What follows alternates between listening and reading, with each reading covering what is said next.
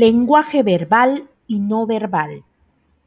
La palabra lenguaje proviene del latín lingual, que significa cualquier sistema de comunicación estructurado para el que existe un contexto de uso y ciertos principios combinatorios formales. Existen contextos tanto naturales como artificiales. El lenguaje indica una característica común al hombre y a los animales para expresar sus experiencias y comunicarlas a otros mediante el uso de símbolos, señales y sonidos registrados por los órganos de los sentidos.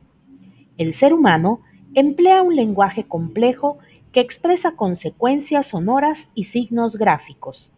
Los animales, por su parte, se comunican a través de signos sonoros y corporales que aún el hombre no ha podido descifrar y que en muchos casos distan de ser sencillos. El lenguaje humano se basa en la capacidad de los seres humanos para comunicarse por medio de signos, usualmente secuencias sonoras, pero también gestos y señas, así como signos gráficos. Principalmente lo hacemos utilizando el signo lingüístico. Aún así, hay diversos tipos de lenguaje. El lenguaje humano puede estudiarse en cuanto a su desarrollo desde dos puntos de vista complementarios, la ontogenia y la filogenia.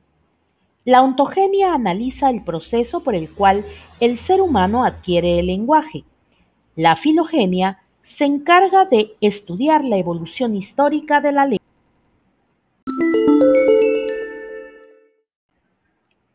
El lenguaje animal se basa en el uso de señales sonoras, visuales y olfativas a modo de signos para señalar a un referente o un significado diferente de dichas señales. Dentro del lenguaje animal están los gritos de alarma, el lenguaje de las abejas, etc.